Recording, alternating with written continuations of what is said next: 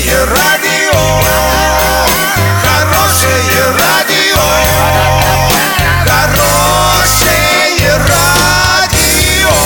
Радио Шансон. С новостями к этой минуте Александра Белова. Здравствуйте. Картина дня за 30 секунд. Из резервных фондов администрации Орска за год было потрачено 3 миллиона рублей. Билеты в плацкарт захотели сделать невозвратными.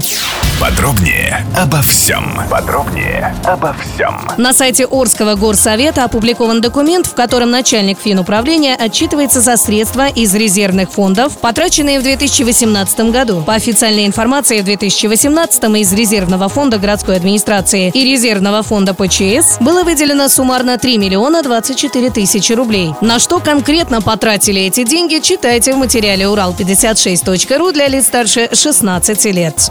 Депутаты Госдумы обратились в Минтранс с предложением ввести продажу невозвратных билетов плацкарт и общие вагоны. Об этом сообщает «Известия» со ссылкой на министерство. В письме, направленном в Минтранс, говорится, что соответствующие просьбы поступили от граждан из разных регионов. Предполагается, что такая мера позволит снизить стоимость билетов без согласования с ФАС. В министерстве отметили, что обращение будет рассмотрено в установленном порядке.